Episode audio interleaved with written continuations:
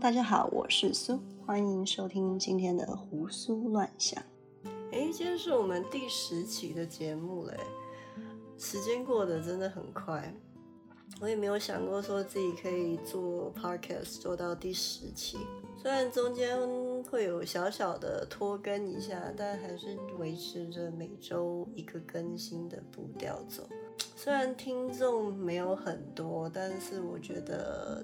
也无所谓啦，毕竟当初会做这个想法，只是想要把把一些日常的思考啊组织起来，然后再记录下来，这样也没有说一定要往广播这个领域发展，或者是要做到什么样的程度，这样。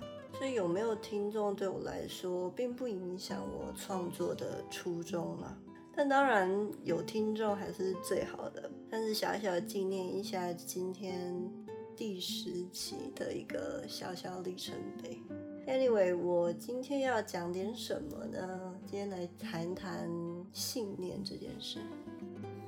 之前忘了听哪个老师说过，他说跟朋友聊天，两个议题最好不要碰，一个是宗教，一个是政治，除非你不想要再跟他当朋友。其实从那个时候开始，我就在思考说，为什么是政治？那为什么又是宗教？论重要性，其实教育议题也很重要啊。但论关注度，经济的议题影响范围似乎更为广泛一点。所以为什么只有这个两个议题是需要避而不谈的？后来想一想，我觉得很大的原因是跟信念有很大的关系。这两个议题都牵扯到个体相信什么，也会因为彼此相信的事物不同，立场也会有所不同。而且这其中并没有对错之分。但教育跟经济是有很明显大方向的目标，像教育求的是要提拔下一代，为新生代求一个更好的成长环境。每个人觉得有用的方式可能不一样。但想要的东西是一样的。那经济的话就更简单了，每个人都想要更好的生活品质，可以说服别人自己的方式可以达到这样的效果，反方就不一定需要坚持自己的观点。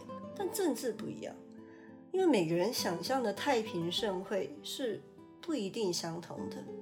有人相信乌托邦是社会达到完美的最高境界。但有人就会觉得，在人性的基础上，乌托邦根本就是一个非常不切实际的幻想。还有财富是不是应该要均等？该不该有阶级的存在？人权应该要保障到什么样的程度？这些问题都没有一个标准答案，也没有一个明确大家可以共同努力的目标。更不用说宗教，每个人信奉的神不一样，相信万物运行的规则不一样。这几乎是完全没有讨论空间的，就只是你相信什么而已。只要相信这就是你的个人真理，其他人不容置疑。所以我今天就想要来聊聊信念这个东西。会想谈这个主题，主要是我看完一个系列的纪录片后，突然有感而发。对，没错，我很爱看纪录片，上一期也是聊纪录片。但今天不是要来聊纪录片本身谈的东西。这部纪录片的名字叫做《养生好不好》，是由 Netflix 原创的，总共有六集，主要是介绍一些现在充斥在西方的偏方疗法，包含了蜂毒疗法、精油疗法或者是断食等等。那所谓偏方，就是还没有被科学证实是绝对有效的，但又还没有被证实是真的无效的，所以就落入了信者恒信，不信者恒不信的情况。在完整看完这部影集后，我发现部分使用者都会有一个共同心态，就是反正就试一试吧，还能更糟吗？这一部分的人很多都是得了以现今的科技技术无法克服的病，在束手无策的情况下去尝试，情况好转了，就像中乐透一样是自己幸运；就算没有好转，好像也不会比现在更糟了。有一种溺水了在胡乱抓浮木的感觉，横竖都是一死，事事又何妨呢？所以在这种危及生命的时刻，人是很脆弱的。只要找到一个看似有用的方法，当下是没有理性的，也没有判断能力的，就会义无反顾的去追随他，然后去捍卫他。我觉得这就是信念产生的源头，就是人在克服生命带来的苦难的时候，什么样的方法有助于解决困难，甚至只是缓解心中的压力。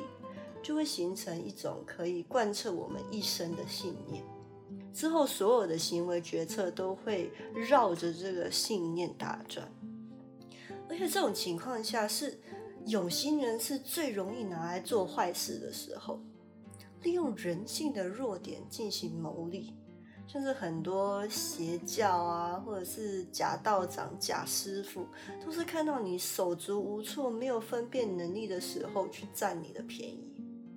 说到偏方，台湾也有一个非常盛行的民俗疗法，叫做收精。不知道大家知不知道？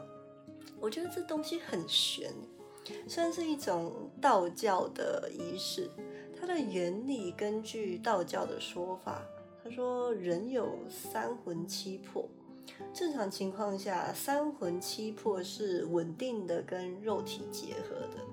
它会使一个人的情绪啊，跟精神都能发挥正常的功能。但是当无预警的惊吓突然发生的时候，就会使得魂魄受到冲煞而分开。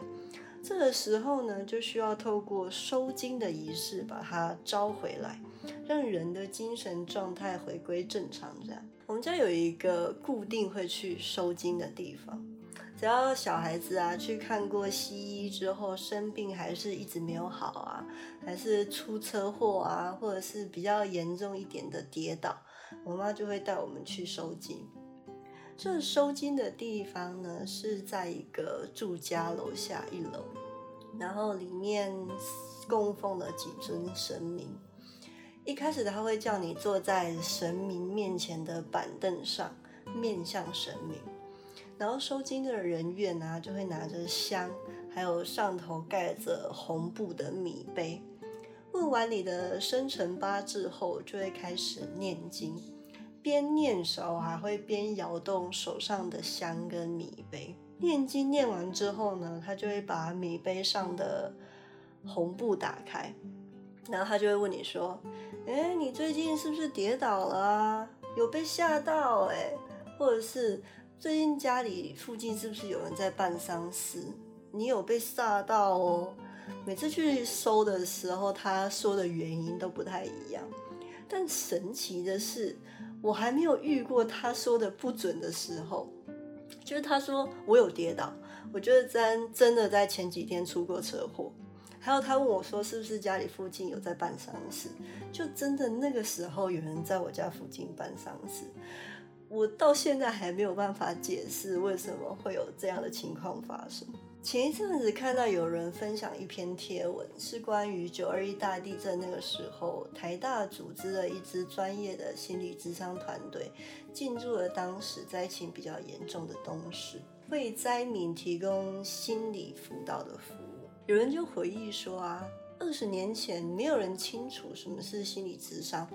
所以灾区的资商资源就乏人问津，反倒是隔壁的收金摊位生意兴隆，排了好长的队伍。所以你说这个民俗疗法有没有用？说有用吗？好像用科学的方法也没有办法去证明它是真的有用的。但是说没用，还是有很多人验证过它的效果啊。那那又该怎么解释？其实以心理学的角度来说。收金某种程度上是有一定效果的。心理学的解释是，收金就是一个最简单直接的心理智商，效果的基础是建立在长期累积的宗教在地文化上，就跟上教堂有异曲同工之妙。都是人在面对困境的时候，给自我找到的一个安定心灵的方法。效果之所以会见仁见智，纯粹取决于你对这样的信仰相信多少而已。越相信就越有用，即便这项疗法本身是没有任何科学依据的，但是只要能把人的心理安定下来，生命就会自己找到出口，并自我愈合。在科学还不普及的时代，不论是东方啊西方，其实都一样。人只要一生病啊，找的都会像是巫医啊、祭司等神职人员来进行治疗。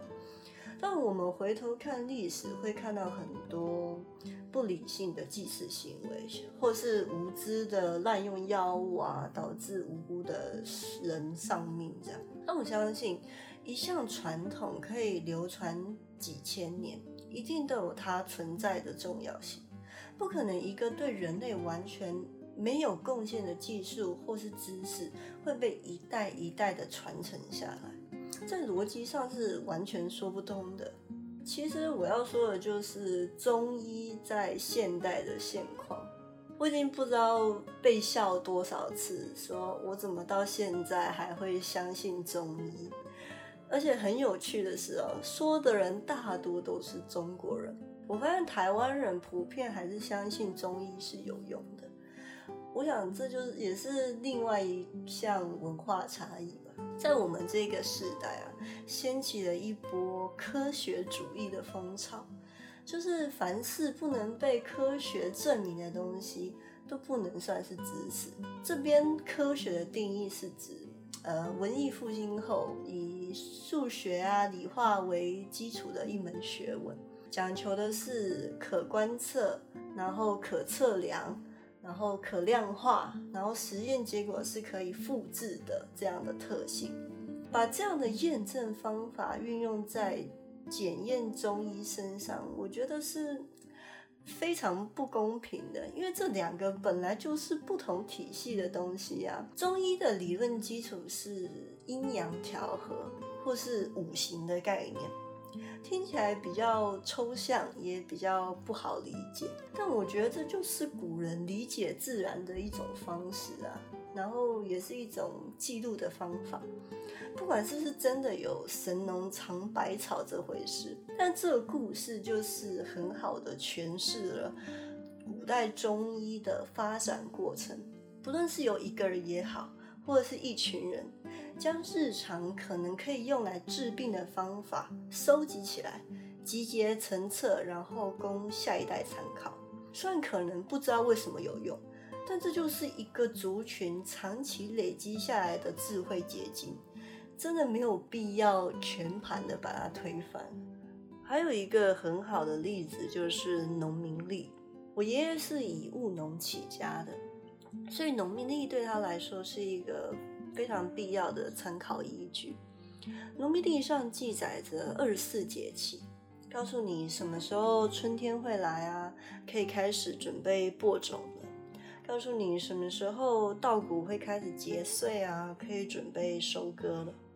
还有立冬这个时节，就是告诉你冬天要来喽，适合开始进补啊，然后要注意保暖这样。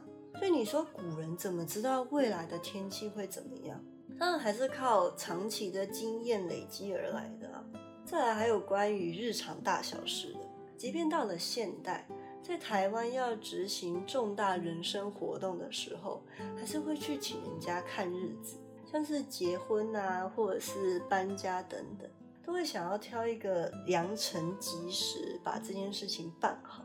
至于为什么会是这些日子，用科学当然也没有办法解释清楚，但还是老话一句，求个心安而已。